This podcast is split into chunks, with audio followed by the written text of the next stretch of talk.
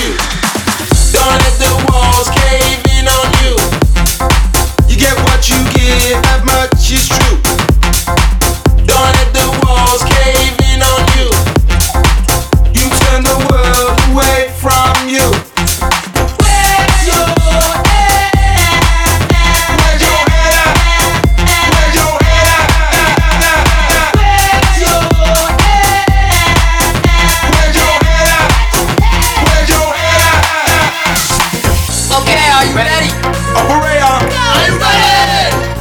have now found yourself trapped in the incomprehensible maze.